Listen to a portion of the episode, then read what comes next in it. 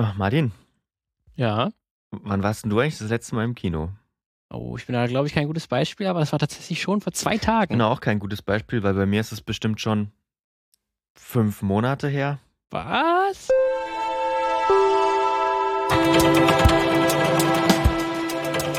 Unglaublich, Lukas. Du bist, du bist hier Podcast-Moderator für einen Film, für einen Filmpodcast. Ja, ist krass, ne? Aber wenn man sich so die Themen der, der vergangenen Monate auch bei uns anschaut, ähm, ich habe kein einziges Mal über einen aktuellen Film gesprochen. Jetzt ergibt alles Sinn. Jetzt ergibt alles Sinn. Äh, ich war einfach echt lange nicht mehr im Kino. Man kann sich da jetzt rausreden, kann sagen, hey, boah, ja, keine Zeit, viel Arbeit und so, aber die hast du auch.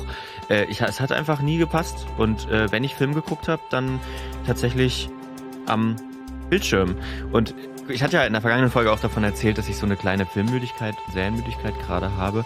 Ähm, das ist aber auch nur ein Teil dessen. Ich war einfach nicht mehr im Kino, weil es hat mich gerade nicht reingezogen. Da könnte man ja jetzt die Frage, die Frage stellen, ist das auch bei anderen Leuten so? Haben die auch das gleiche Gefühl? Ja, das ist eine gute Frage. Ähm, um das rauszufinden, haben wir uns heute mal zusammengesetzt und uns Gäste eingeladen ins Filmmagazin. Zwei an der Zahl. Wer es genau ist, das würde ich sagen, stellen wir später vor. Aber erst vielleicht noch mal ein bisschen was zu uns für diejenigen, die uns äh, jetzt zum ersten Mal hören. Genau, denn wir sind äh, das Filmmagazin. Wir sprechen einmal in der Woche über Film, Fernsehen und alles drumherum äh, und dazwischen. Ähm, meistens dann auch gerne oder in den, in den meisten Fällen auch über irgendwas, was gerade nicht ganz aktuell gerade im Kino unbedingt läuft, sondern irgendein Thema, was wir irgendwie aufgegabelt haben, um dem irgendwie hintergründig nachzugehen, äh, was denn da, äh, warum das überhaupt so passiert ist. Ähm, und das wollen wir auch in dieser Woche genau machen. Aber ihr könnt uns auch jederzeit gerne schreiben, wenn ihr selber Ideen habt oder Kommentare auch gerne, wenn ihr irgendwie unsere Folgen gehört habt und irgendwie Ergänzungen habt, Kritik, Feedback irgend, auf irgendeine Art und Weise, dann erreicht er uns auch über Instagram vor allen Dingen. Ähm, da posten wir auch regelmäßig. Da gibt es auch immer ein kleines Filmquiz. Ähm, wenn ihr daran teilnehmen wollt, wenn ihr ein bisschen am Tag mal eine Frage oder in, in, in eine, ähm, an einem Quiz teilnehmen wollt, da haben wir immer so eine, so eine kleine Fi- Filmquiz-Frage für euch. Ähm, genau, aber ansonsten auch gerne auf filmmagazin.audio. Das ist unsere Webseite. Da gibt es auch sonst alle, alle möglichen Kontaktmöglichkeiten. Ja, und äh, bevor wir jetzt einsteigen in unser Thema, vielleicht noch ganz kurz der Hinweis. Ihr werdet es hören, es klingt ein bisschen anders, äh, oder die unter euch, die uns häufiger hören, werden es hören. Es klingt ein bisschen anders als sonst. Wir sitzen gerade nicht zusammen, wir sind zusammengeschaltet, weil wir mussten diese Folge ein kleines bisschen, also wir haben die Folge, hat eigentlich einen Aufnahmezeitraum von zwei Wochen. Weil, wie gesagt, wir haben zwei Interviewblöcke darin. Das hat dann bei der einen da gepasst, bei dem anderen da und dann haben wir das so ein bisschen durchweg und jetzt äh, passt es bei uns gerade nicht. Und deswegen, äh, wir klingen eigentlich in jedem Blog ein ganz kleines bisschen anders. Einfach weil wir es auch an ganz unterschiedlichen Orten und zu unterschiedlichen Zeiten aufgenommen haben. Aber es ist jedes Mal, also zu jedem Zeitpunkt gut verständlich. Und ich hoffe, euch Ja. stört das nicht. Nächste Woche sitzen wir wieder zusammen in der Wohnstube. Genau, aber dann könnt ihr uns ja gerne könnt ihr mal analysieren äh, und mal gucken, und wie, und wie häufig wir quasi die, die Orte Ja, wechseln. genau. wir das Zählt mal, häufig, zählt mal, wie häufig wir die Orte wechseln. Das ist ein guter Punkt. Äh, eine gute Idee. Ja, dann lass uns doch mal losgehen. Äh, worum geht's heute, Martin? Also ums Kino, ja gut, das ist jetzt einfach. Das ist korrekt. Äh, denn äh, es war ja, wer sich erinnert, äh, mit Start von äh, Corona mussten die Kinos alle zumachen. Ähm, und das war ja, viele uns auch eingeschlossen, war das auch so ein Warnsignal oder die, und die Angst ist rumgegangen, das war es jetzt für die Kinos, weil die Streaming-Dienste sind schon in den Jahren zuvor sehr, sehr stark geworden. Äh, das heißt, die Kinos hatten einen großen Konkurrenten mehr und dann mit Corona mussten sie schließen. Also das war für viele auch sozusagen äh, der Sargnagel. Und natürlich war dann auch das ist der Umsatz entsprechend eingebrochen. Und wir wollten mal fragen, wie sieht es denn eigentlich jetzt aus? Ähm, denn es gibt auch Zahlen jetzt mittlerweile von äh, 2022, ähm, wo wir dann mal wirklich gucken wollten, äh, ist, hat sich denn jetzt das schon äh, verbessert? Und wir haben da konkret äh, Christian Breuer und äh, Christine Berg äh, gefragt. Das sind äh, zwei, ja, äh, Branchenvertreter. Also Christian Breuer ist von der AG Kino. Ähm, das ist so mehr so der Verband der Programmkinos. Äh, und äh, Christine Berg, die äh, kommt von den HDF Kino, heißt dieser Branchenverband. Und das sind so mehr so die Multiplex-Kinos, sag ich mal, oder die größeren Kinos. Und die wollten wir beide mal fragen, äh, wie es denn gerade aktuell aussieht. Denn äh, 2022, da lag der Umsatz der Kinobranche in Deutschland bei rund 722 Millionen Euro, ähm, laut der FFA, also das ist eine Firmenförderungsanstalt, und damit tatsächlich deutlich über dem Ergebnis von 2021, nämlich 94 Prozent darüber. Da haben wir uns dann gefragt, waren diese Rufe, diese Unkrufe, jetzt konkret an Frau Berg, waren die unberechtigt? Ja, ich kann, und da mache ich ein Ausrufezeichen hinter. Ich war auch eine von denjenigen, die dachte, das schaffen wir nicht. Also das muss ich ehrlich sagen. Es waren keine Unkenrufe, sondern ich glaube, es war berechtigte Angst. Und ich, es war auch keine Sorge, sondern kann da immer nur für uns hier sprechen, es war richtige Angst, weil wenn man als Branche verdammt wird, auf Null zu fahren, also richtig auf Null, wir hatten ja gar keine Möglichkeit, irgendwas anderes zu machen. Und vor Corona, das muss, gehört ja auch zur Wahrheit dazu, war es ja nicht so, dass wir gerade in der Sternstunde des Kinos seit 127 Jahren waren, sondern das war ja so, dass die Streamingdienste plötzlich viel hipper waren, als ins Kino zu gehen. Und die Leute haben immer nur darüber geredet, was es für eine neue Serie gibt. Und auch wenn 2019 ein gutes Kinojahr war, mit gut verkauften Tickets von 100, fast 120 Millionen, trotzdem war es nicht so einfach. Und auch ich habe gedacht, dass das könnte jetzt tatsächlich sein, dass jetzt, ich sag mal, die Hälfte wegstirbt, wenn nicht sogar alle. Und ähm, dass auch der Anlauf ganz schwierig wird. Und ich glaube, wir haben uns haben manche Sachen da in die Hände gespielt, weil sie werden wahrscheinlich gleich fragen, warum wir das geschafft haben. Ähm, ich glaube, also ganz wichtig waren tatsächlich die die ähm, Hilfen, die Hilfen vom Bund und auch von den Ländern. Ohne die wäre das überhaupt nicht gegangen, weil natürlich sind die Rücklagen irgendwann aufgebraucht und wenn sie dann nicht irgendwie Unterstützung bekommen, bekommen haben sie keine Chance. Dann Kinos oder Kinobetreiber, das sind Unternehmer, das sind ja Familienbetriebe. Wir reden hier über fast alle sind Familienbetriebe. Und die, die keine Familienbetriebe sind, sind auch mit, das sind ja die drei großen Ketten. Da sitzen Menschen, die haben eine hohe Leidenschaft, ähm, eine richtig hohe Leidenschaft für Film. Die wissen meistens mehr über Filme als, als andere, ähm, weil sie alles gucken und ähm, die immer wieder auch zu ihren Konzernen gesagt haben, wir müssen dies machen, wir können das machen, wir können jenes machen, die sich verbündet haben, die ähm, also deshalb, das, das ist ein Unternehmertum, was ganz, ganz stark ist und was auch nicht so schnell aufgibt. Und ich glaube, dass ehrlich gesagt, ähm, dann haben wir ein paar, paar Dinge gemacht, die, glaube ich, richtig gut waren. Und zwar im, und ich muss manchmal schon überlegen, ob das letztes oder vorletztes Jahr war. Ich bringe das auch manchmal schon durcheinander. Als wir wieder öffnen durften, haben wir als Verband aufgerufen und haben gesagt, lasst uns einen gemeinsamen Eröffnungstermin machen, damit wir eine PR-Aktion starten können. Und da haben fast alle mitgemacht. Manche konnten sogar früher öffnen als andere und haben trotzdem nicht geöffnet. Und dadurch hatten wir auch die Chance, so ein bisschen mit so einem Bam zu kommen. Ne? So, jetzt machen die Kinos wieder auf. Das, sowas hilft ja auch, um dann sofort eine, eine Sichtbarkeit zu kriegen. Dann hatten wir in diesem 2020, als wir kurz aufmachen durften und dann wieder schließen mussten, kamen dann ein paar Filme, die auch uns unterstützt haben. Deutsche Filme, aber auch Tenet, der Christopher Nolan. Das sind dann ja auch nochmal so Feel-Good-Filme, ne? wo die Leute sagen so, wow, der neue Christopher Nolan kommt. Nicht, dass alle wüssten, wer Christopher Nolan ist, aber plötzlich war das so der Typ überhaupt. Ähm, und das hat uns reingespielt. Und dann, ehrlich gesagt, hat Corona uns, so schlimm das war, und ich möchte das nie wieder erleben in meinem Leben und hoffe, dass das auch unsere Kinder nie wieder erleben müssen. Aber es hat uns Kinos in die Hände gespielt, weil wir merken bei den Leuten, sie sind alle ein bisschen müde vom, vom Streaming und ähm, plötzlich haben alle festgestellt, oh, das ist ja nur eine Library. Da bekomme ich ja gar nicht jede Woche neue Filme und zwar jede Woche 20 neue Filme, sondern ich bekomme immer nur ein, zwei Filme und ich kann brauche unglaublich lange, bevor ich Filme gefunden habe, die mir überhaupt zusagen. Und ja, da gibt es einen Algorithmus. Aber was sagte gestern ein Produzent zu mir? Ähm, wir stellen plötzlich fest, dass sie auch nur mit Wasser kochen. Und das merken wir auch, das merken wir auch beim Publikum. Und ähm, das ist ein positiver Effekt. Und jetzt ist es ehrlich gesagt unsere Herausforderung, dass wir diese Chance jetzt ergreifen und uns wieder hinstellen und sagen, seht ihr, Kino, wenn ihr richtig gut Filme gucken wollt und richtig tolle Filme gucken wollt, dann gibt es nur einen Ort und der heißt Kino.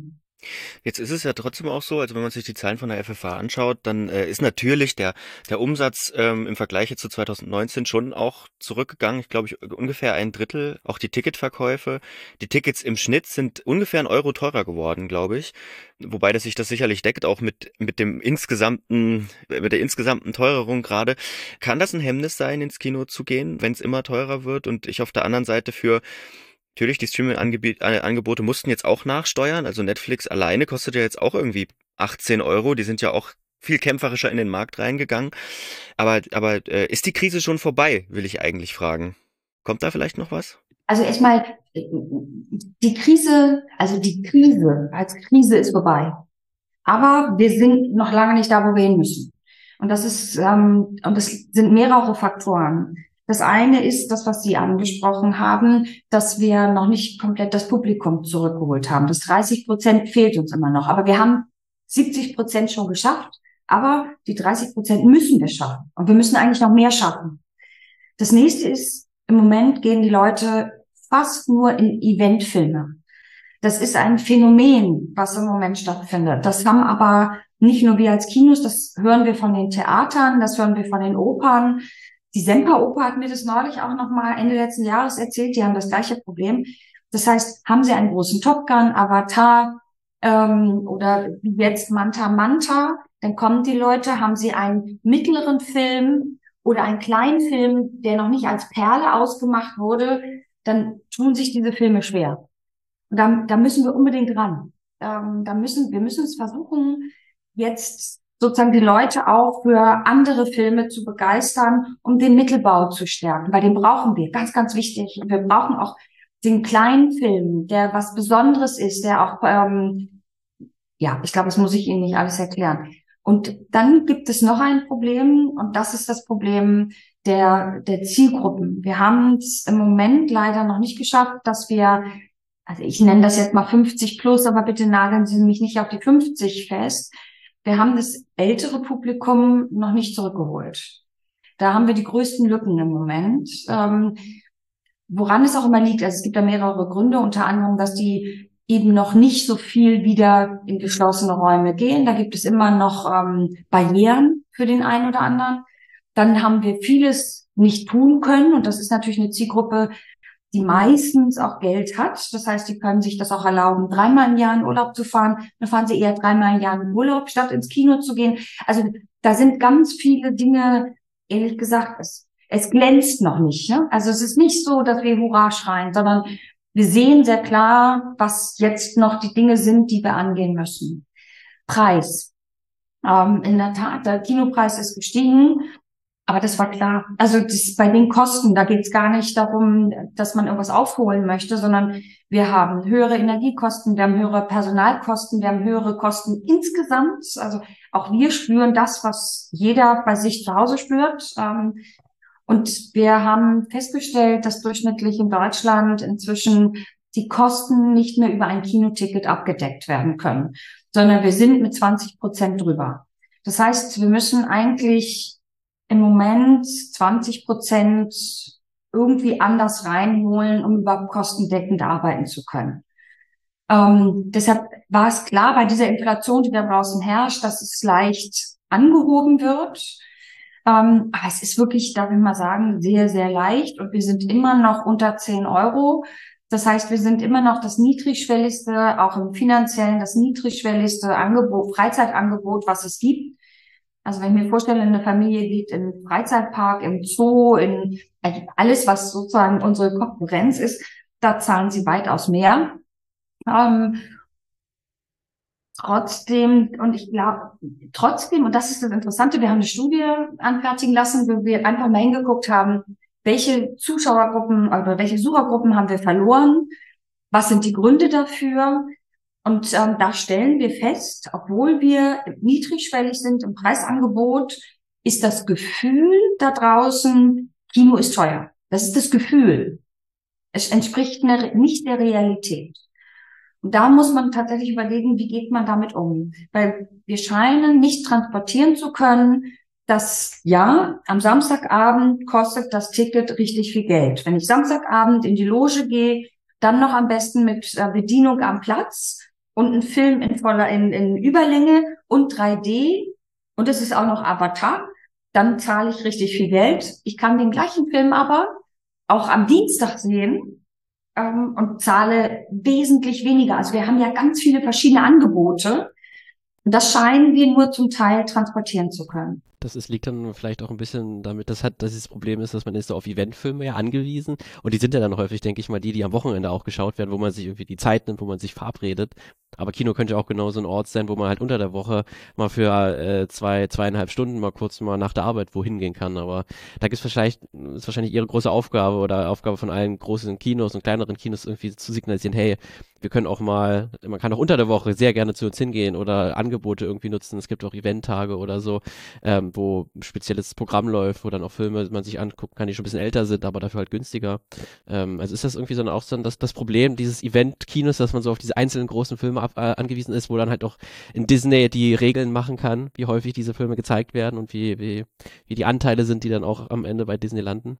Ja, das macht uns schon zu schaffen. Ähm, das will ich nicht verhehlen. Ähm, also ich will da gar keinen Einzelnen nennen, aber so grundsätzlich macht uns das zu schaffen, wenn das ähm, Verleiher tun. Ähm, aber die Kinos fangen ja schon an, dagegen zu steuern. Also ich sag mal, es fängt an mit, ähm, und da tun sich auch die kleinen, mittleren und großen nichts. Also ich kann Ihnen von allen ganz viele Beispiele nennen. Aber zum Beispiel ähm, gibt es inzwischen ganz häufig in der Woche fürs ältere Publikum das heißt ja manchmal Kaffee und Film oder ne, das wird zum Beispiel auch hier im Wedding von einem Mainstream-Kino angeboten.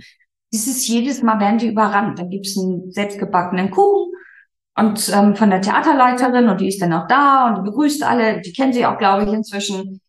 Das wird häufig angeboten. Dann weiß ich von ähm, Kinos in Bochum, die tatsächlich so anbieten, dass sie sagen, okay, du konntest den James Bond nicht sehen, ähm, du möchtest ihn auf der großen Leinwand gucken. Montags um 17 Uhr bieten wir den für 5 Euro an. Also ein Film, der schon etwas älter ist, der dann aber nochmal günstig angeboten wird, damit man ihn auf der großen Leinwand sehen kann.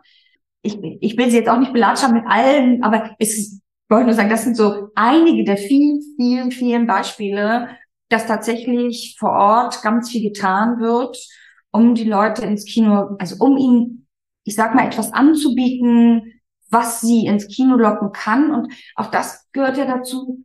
Es gibt einfach auch ganz viele Menschen, die können sich das auch nicht leisten. Da geht es gar nicht darum, ähm, was wird am günstigsten angeboten, sondern da ist das Budget ganz klar. Einmal im Monat können wir für 20 Euro etwas machen. Und ähm, dafür müssen wir auch was anbieten und das tun wir.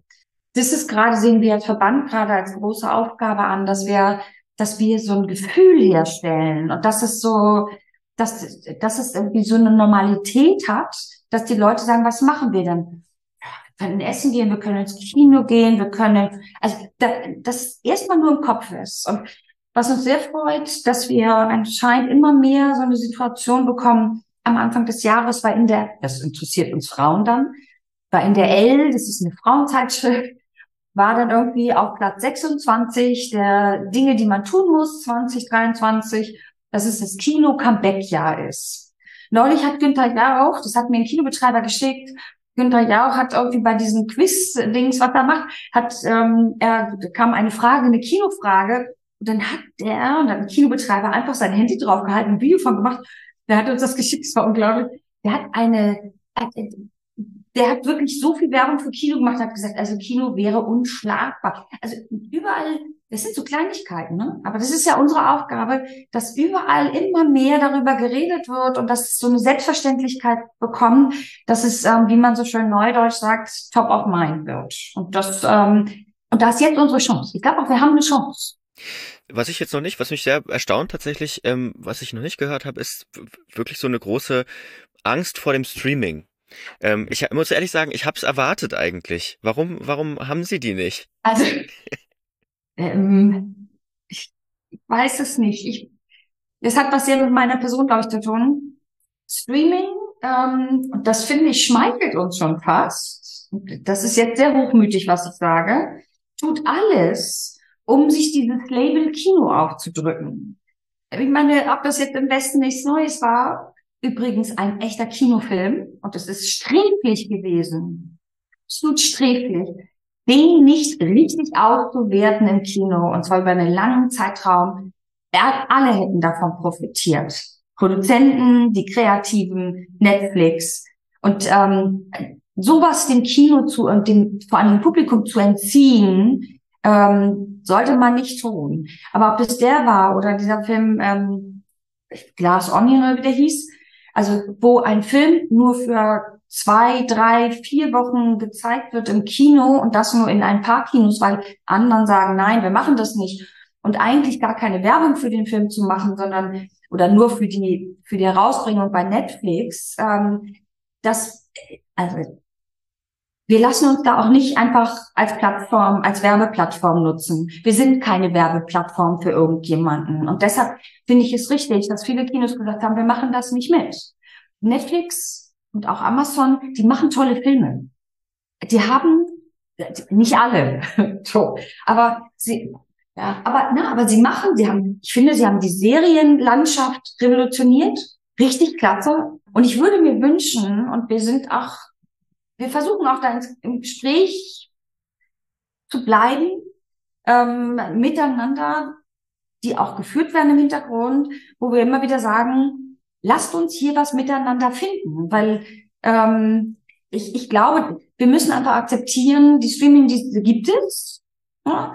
und die versuchen alles. Es ist ja so ein bisschen wie, da ist jemand Neues und der fängt dann an, mal ein bisschen zu trommeln und wir sind viel größer als alle anderen und so ja, die Zeiten vergehen wieder und dann müssen sie sich auch einreihen. Und die Zeit beginnt jetzt, sie werden sich einreihen.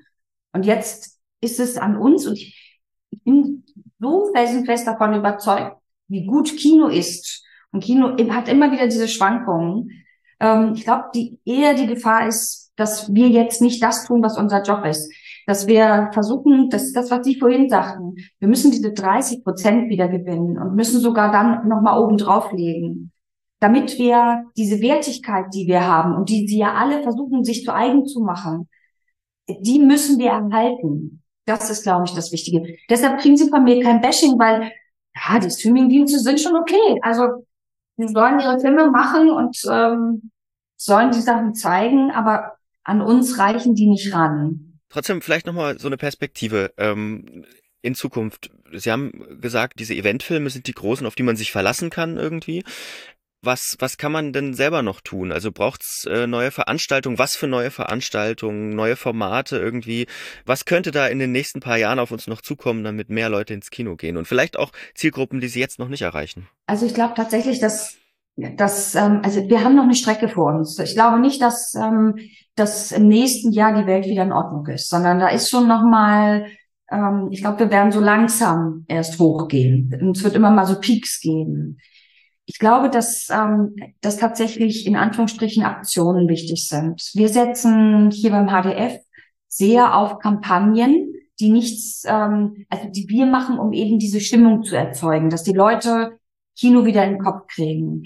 Ähm, ich glaube, das ist, das ist ein Baustein. Ein zweiter Baustein ist, was wir in unserer Studie festgestellt haben, was mich wirklich erstaunt hat. Wir schaffen das nicht, und zwar wir alle, auch die Verleiher, wir schaffen es nicht, die Informationen, welche Filme im Kino laufen, für einen Nicht-Kinogänger zugänglich zu machen. Also derjenige, der sowieso ganz viel ins Kino geht, guck, weiß es.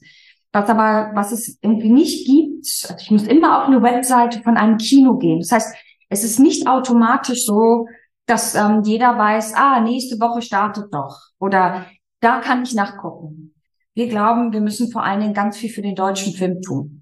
Ich finde ja, dass der völlig zu Unrecht immer von uns so gebasht wird. Ähm, als ich neulich in der Premiere von Manta Manta saß, sagte einer doch tatsächlich zu mir, ich hätte gar nicht gedacht, dass du hierher kommst. Manta Manta. Und ich gesagt habe, Entschuldigung, den habt ihr doch produziert. Natürlich komme ich zu euch und finde das super. Also jeder deutsche Film, der da funktioniert, solange er nicht sexistisch, sexistisch und gewaltverherrlichend ist, ähm, warum soll ich mir den nicht angucken? So. Und wir müssen mehr selber über Film sprechen. Ich habe das bei mir gemerkt. Ich bin, also ich bin eine kleine Leuchte. Ich habe, weiß nicht, ich bin da auch bei Instagram und bei Facebook und überall. Aber ich habe irgendwann festgestellt, ich poste alles. Ich poste irgendwie das Kino um die Ecke, ich poste was Politisches und habe festgestellt, ich poste gar nicht, welche Filme man gucken sollte. Und fange jetzt an, Filme zu posten. Und sage, ey, das macht ihr am Wochenende, guck mal, der Film läuft und der Film läuft. Wir müssen mehr darüber reden. Jetzt bin ich vom ganz großen sehr kleine, meine kleine Christine Bergwelt gekommen. Entschuldigung. Das ist doch aber eine schöne, das ist aber ein schöner Abschluss. Vielen Dank. Ähm, da haben wir so ein, so ein Storytelling mit drin. Super, vielen Dank Ihnen. Viel Spaß im Kino. Danke. Danke. Tschüss. Tschüss. Vielen Dank, Christine Berg, seit 2019 Vorstandsvorsitzende des HDF Kino. Also Martin hat es vorhin schon gesagt, der Verband, der sich vor allem mit den größeren Kinos und den größeren Kinoketten beschäftigt. Zu unserem zweiten Gesprächspartner, Christian Breuer, Vorstandsvorsitzender von der AG Kino. Die macht nun wieder was anderes. Die beschäftigt sich nämlich vor allem mit den kleinen unabhängigen Kinobetreibenden, mit den Programmkinos. Er ist auch selbst Geschäftsführer der York Kinogruppe in Berlin und der äh, Geschäftsführer vom Programmkino Ost hier bei uns in Dresden. Und Martin hat ihm am Anfang die gleiche Frage gestellt, und zwar nach den Unkenrufen, ob die denn unberechtigt waren, dass das Kino ja im Aussterben begriffen sei kurz und vorweg, ich bin dem Grunde nach sehr optimistisch, was die Zukunft des Kinos betrifft. Gleichzeitig ist das Kino, wie ich glaube, die Kultur, die Kulturorte insgesamt natürlich immer noch auf dem Erholungspfad. Das letztes Jahr war ein tolles Plus gegen dem Vorjahr. Das war immer noch ein deutliches Minus zu dem Zeitpunkt vor der Pandemie. Das ist aber auch nicht ja verwunderlich gewesen, wenn man sich erinnert, dass letztes Jahr eigentlich bis in äh, Ende erste Quartal starke Auflagen waren, gefühlt ja eher gewarnt wurde, habt ihr euch das gut überlegt, seid vorsichtig. Und für mich, für viele war eigentlich schon früh klar, nach zwei so langen Lockdowns, nach so langer Zeit mit Auflagen, werden Menschen unterschiedlich reagieren. Und genauso war es. Es gab Menschen, vor allem jüngere, aber auch vereinzelt ältere, die konnten es gar nicht erwarten. Die sind gekommen bei Auflagen und je mehr das gelockert wurde, umso mehr. Und andere haben länger gebraucht, wie gesagt, gerade ältere, viele Leute vielleicht auch tatsächlich schutzbedürftig, klug. Ähm, bei anderen vielleicht dann tatsächlich eine Veränderung. Und so haben wir seitdem so gewisse Phasen erlebt, wie zumindest dass sich lockerer Fühlen immer breiter wurde. Und damit sind auch mehr Filme gekommen. Und das war auch letztes Jahr eine Herausforderung. Es sind dann während der Pandemie ein paar Filme direkt auf Streaming-Plattformen gegangen. Viele Verleiher waren vorsichtig, große Budgets in die Werbung zu geben, weil sie sagen, kommt ja eh keiner. Und dann ist es so ein bisschen self-fulfilling prophecy. Wenn ich keine Werbung mache, kriegt es auch keiner mit. Und wenn man jetzt gerade das erste Quartal dieses Jahr ansieht, hat sich das ja nochmal deutlich zugelegt, absolut auch zum letzten ersten Quartal.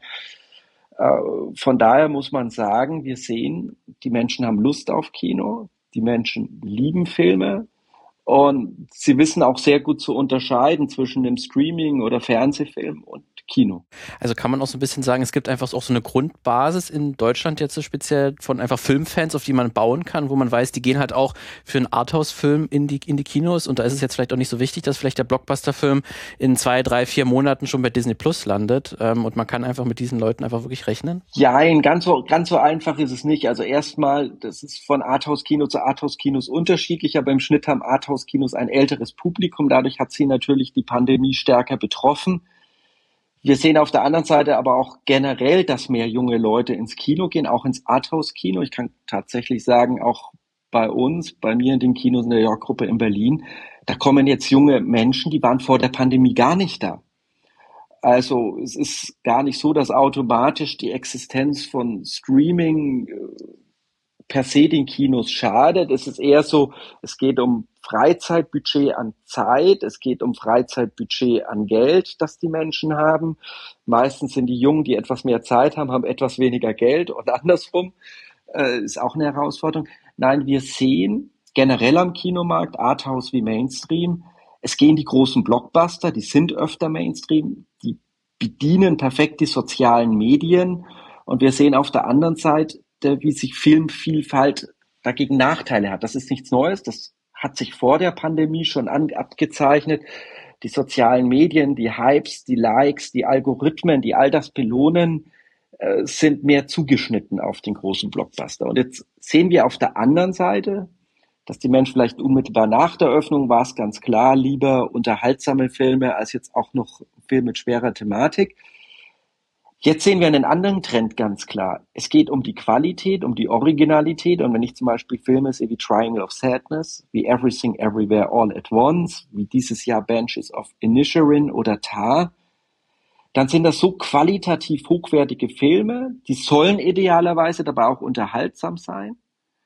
Die müssen aber auch gesellschaftliche Konflikte verhandeln und Emotionen wachrufen. Und das geht.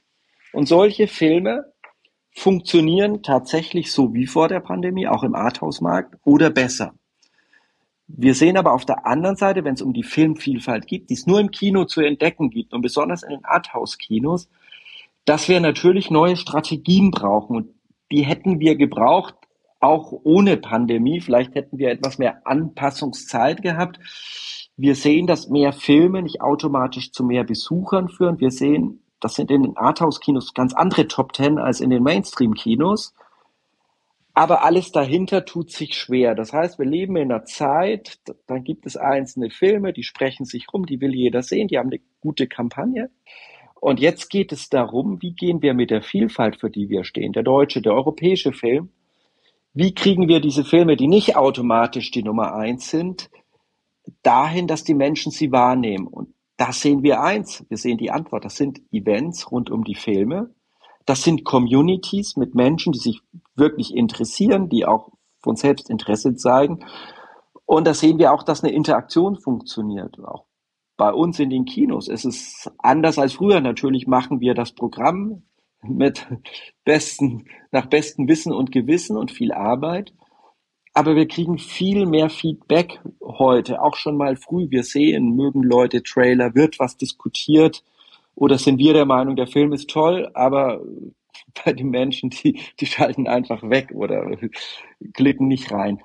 Und da gibt es schon Möglichkeiten, jetzt auch zu sagen, Kino machen, nochmal interaktiv weiterzuentwickeln. Und das ist vielleicht die größte Herausforderung für uns gerade, das Ganze wird immer voraussetzungsvoller. Klar, mehr Angebot, mehr Möglichkeiten, sich zu informieren, Veränderung der Medienwelt wirkt sich auf uns aus. Wenn man sich mal so die, ähm, die, die Zahlen nochmal anschaut von der Filmförderungsanstalt, da sieht man, das hatte Martin vorhin auch schon, schon angerissen, ähm, es gibt zwar, also durch die Corona-Pandemie natürlich irgendwie erwartbar ein Rückgang bei den bei den Ticketverkäufen, einen ziemlich großen, ähm, dann dadurch auch Umsatzrückgänge. Was man sieht, was man trotzdem auch sieht, ist, dass bei sich bei den Kinostandorten und bei den Spielstätten, ähm, bei den Leinwänden fast gar nichts verändert hat. Das heißt, man kann jetzt nicht sagen, es hat ein großes Kinosterben gegeben. Zum Glück kann man, glaube ich, sagen. Was man jetzt so beobachtet bei vielen anderen Kultureinrichtungen ist, dass die Rufe größer werden nach, wir sind durch die Pandemie ganz gut durchgekommen, weil es viele Hilfen gab. Jetzt brechen die Hilfen weg und die Leute kommen aber nicht wieder. Ist das bei den Kinos, vor allem bei kleineren Kinos auch so oder ist das eher, passiert das eher nicht aus deiner Sicht? Nee, also das gilt für die Kinos genauso. Also muss sagen, die, dass es die staatlichen Hilfen in Deutschland gegeben hat. Am Anfang hier und da hat es geruckelt. Das war eine große Leistung. Kinos, Kultur sind ja unverschuldet da rein geraten. Aber es waren, ich habe es immer Schwimmflügelprogramme äh, genannt. Ähm, das waren Programme, die uns in der Pandemie geholfen haben. Das waren keine Programme, die es einen erlauben, Rücklagen zu bilden, in die Zukunft zu investieren, etc.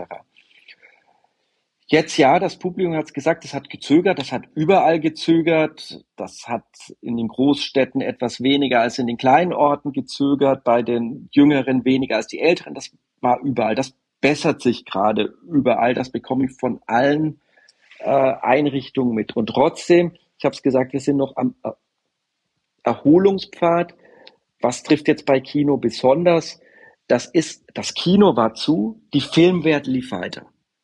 Alle Theater waren zu, alle Museen waren zu, alle Konzerte waren zu, aber im Kino besonders die Filmwelt ist weiter. Es haben sich die Geschäftsbedingungen gerade mit den großen Playern zugunsten der großen Player verschoben, zugunsten natürlich der Digitalwirtschaft verschoben.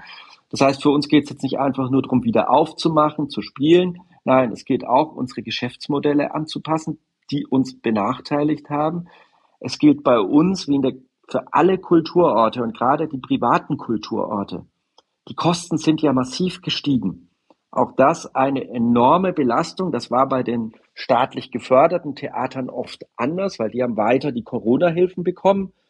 aber der, das Budget blieb unangetastet, aber es musste ja keiner Marketing etc. ausgeben. Also von dem her ähm, sind da jetzt gerade um die privaten Kulturorte, und das gilt für mich für den Musikclub, wie für das Theater, wie für das Kino dasselbe. Äh, die Situation ist erstmal weiter sehr fragil. Gerade im Moment, das erste Quartal war sehr erfreulich, kann man gar nicht anders sagen. Aber es besteht immer noch eine große Gefahr, wenn das jetzt nicht anhaltet oder wenn jetzt ein heißer Sommer kommt, wenn das zurückbricht, ähm, dass uns dann sehr schnell Kultureinrichtungen wegbrechen. Und von daher ist für mich ganz klar, ja, Corona-Hilfen sind vorbei, aber wir müssten ja eigentlich jetzt 30 Prozent mehr verdienen, um die Kostensteigerung einzufangen. Das macht niemand, kann ich mir nicht vorstellen. Und jetzt müssen wir aufpassen, dass diese Errungenschaften nicht zurückfallen. Es funktioniert, es funktioniert, was ich gesagt habe, wenn wir einen Film haben, der einfach läuft. Es funktioniert auch, wenn wir Events haben, wenn wir Gäste haben, wenn wir Festivals und Reihen machen. Nur das Ganze ist Arbeit und die Kinoteams sind auch nicht so groß und die sind leider auch nicht so überbezahlt, dass man sagen kann, ja, das geht alles, das stecken wir weg. Und wir sehen aber auf der anderen Seite die Filme, die wir haben, die wir zum Erfolg führen, die gäbe es online in der digitalen Welt so nicht. Niemals hätte Everything Everywhere diesen Erfolg heimgefahren, allein bei einem Online-Vertrieb. Das gleiche für viele andere Filme, Dokumentarfilme, Bettina, habt ihr vielleicht gesehen, ganz toller Dokumentarfilm letztes Jahr. Der ist einfach gelaufen, weil Bettina Wegner durch die Lande gereist ist und das Publikum gekommen ist. Die Filme brauchen das Kino. Und wir merken, wie die Menschen sich durchaus auch sehnen nach Filmen jenseits dessen, was die großen Blockbuster sind. Das ist nicht dagegen und das auch nicht gegen eine gute Streaming-Serie. Es ist einfach, die Menschen wissen, da ist mehr zu entdecken. Bloß, wie sollen sie es tun, wenn nicht die Kinos das aufbereiten? Und ich glaube, das ist aber auch eine Sache, die gar nicht allein mit der Pandemie zu tun hat. Wir müssen in der Filmförderung in Deutschland und Europa einen stärkeren Gewicht auf die Publikumsentwicklung legen. Wir müssen stärkeres Gewicht auf die Sichtbarmachung, auf die Programmarbeit legen.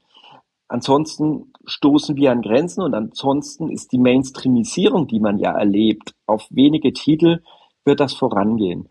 Und das ist aus meiner Sicht jetzt auch im Zuge der Filmförderungsnovelle eine zentrale Arbeit, dass man sagt, ja, wir brauchen diese Arbeit der Publikumsentwicklung, dass das Jüngere, das können aber auch andere im Kino unterrepräsentierte Gruppen sein. Das brauchen wir, weil Film einen Mehrwert hat, einen gesellschaftlichen Mehrwert hat und nicht nur Spaß, Spaß machen soll. Und wenn man da rein investiert, die Franzosen machen das vor, zahlt sich das aus.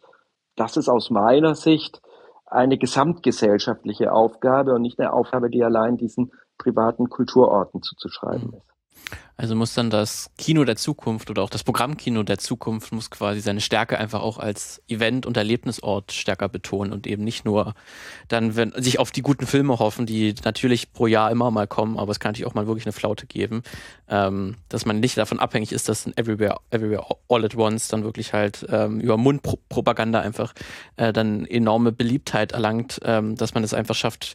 Ich weiß nicht, also was, was wir uns auch immer auffällt, ist dann zum Beispiel auch japanische Filme oder so, dass Animes mittlerweile ist dann mal, gibt es so einen Anime-Tag oder so, wo der erst mal an einem Tag läuft.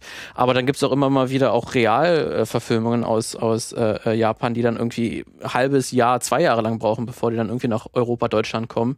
Ähm, wäre das auch so irgendwie ein Weg, wie dann auch ein Programmkino sich für die Zukunft wappnen könnte, indem man sich auch internationaler aufstellt und auch schneller inter internationale Hits identifiziert? Also ich glaube, das machen wir ja. Die Frage ist ja, wie kriegen die Menschen die mit? Und was ich meine, das ist schon richtig, also dass man sich fragen muss, wie wir internationale Filme besser sichtbar machen kann, wie man da Kräfte bündeln kann. Aber was ich meine, ist, dass wir diese Kinoarbeit stärker und anders fördern müssen.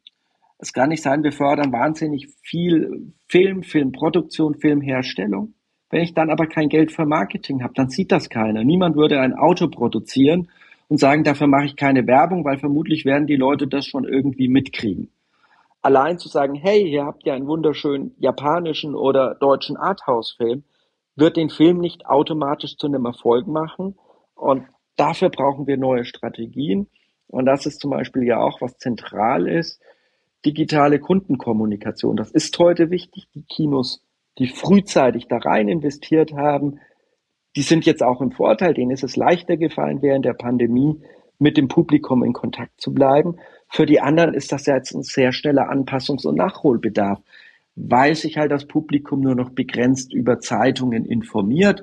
Teils fällt ja der Lokalzeitung komplett aus oder hat gar keinen lokalen Kulturteil mehr.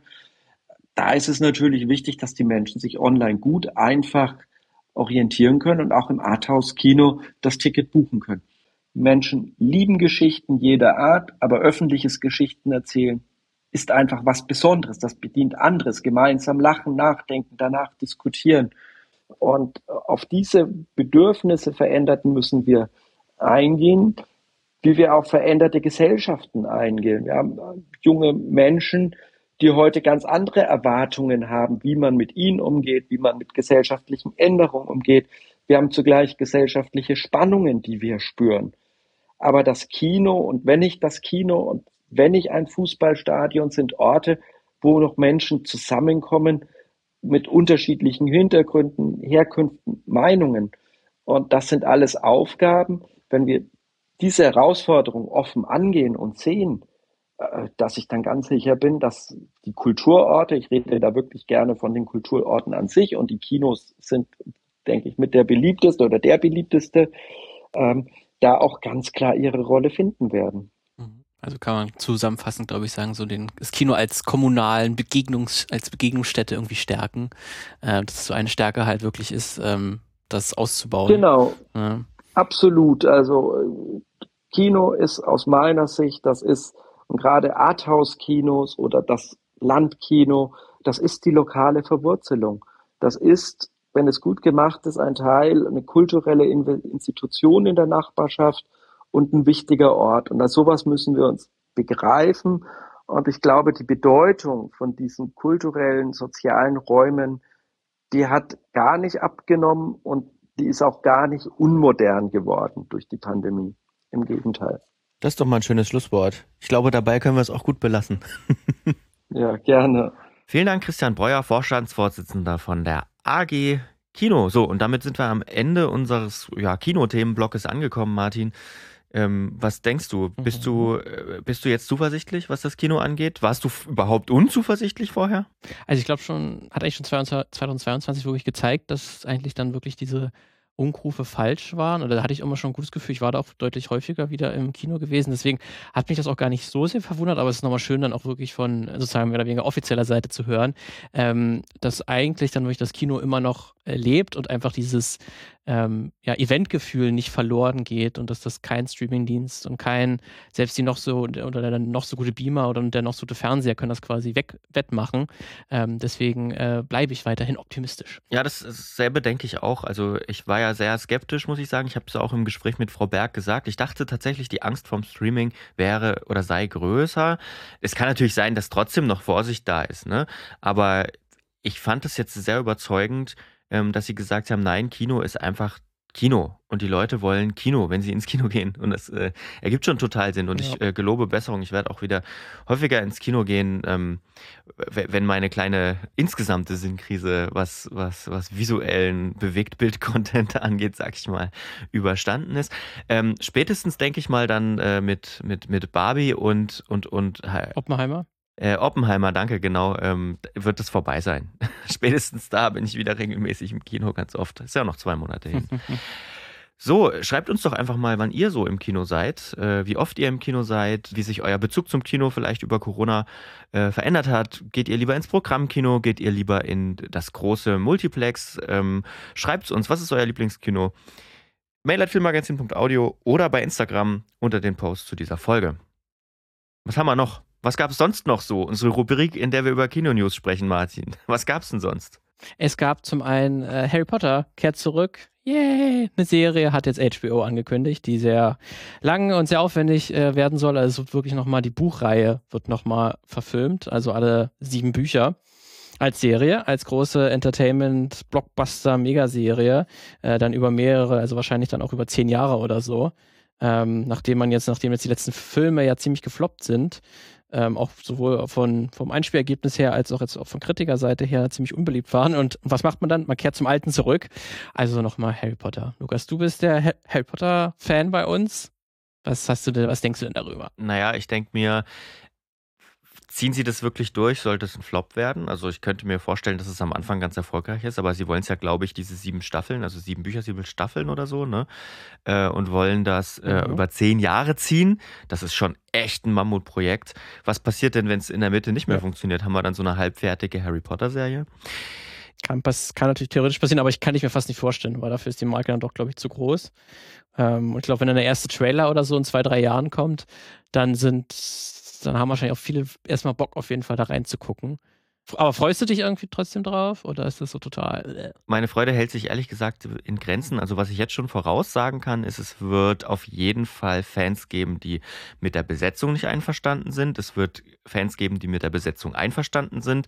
Es wird ähm, bestimmte Entscheidungen geben, die, in, die gefällt werden, wie, wie eine Umsetzung aussieht, die sich, die vielleicht auch ein Stück weit weggeht von den, vom Original, von den Originalfilmen, vielleicht auch vom Look and Feel Originalfilme. Das wird einigen gefallen, anderen nicht gefallen.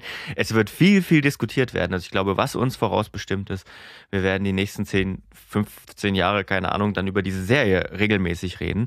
Äh, was ich aber auch schon gehört habe, ähm, ist viel, naja, äh, J.K. Rowling ist ja auch äh, selbst beteiligt an der Serie und da gab es natürlich aufgrund der ganzen Debatte, die um ihre Person und ihre Transfeindlichkeit ähm, entstanden ist oder die es da gibt, einfach die, die wir jetzt äh, erst beim, bei der Spielveröffentlichung nochmal par excellence gesehen haben. Auch das, auch diese Debatte wird uns weiter begleiten. Also wir werden mhm. in den nächsten Jahren viel, viel über Harry Potter reden und viel über HBO, glaube ich. Ah, toll.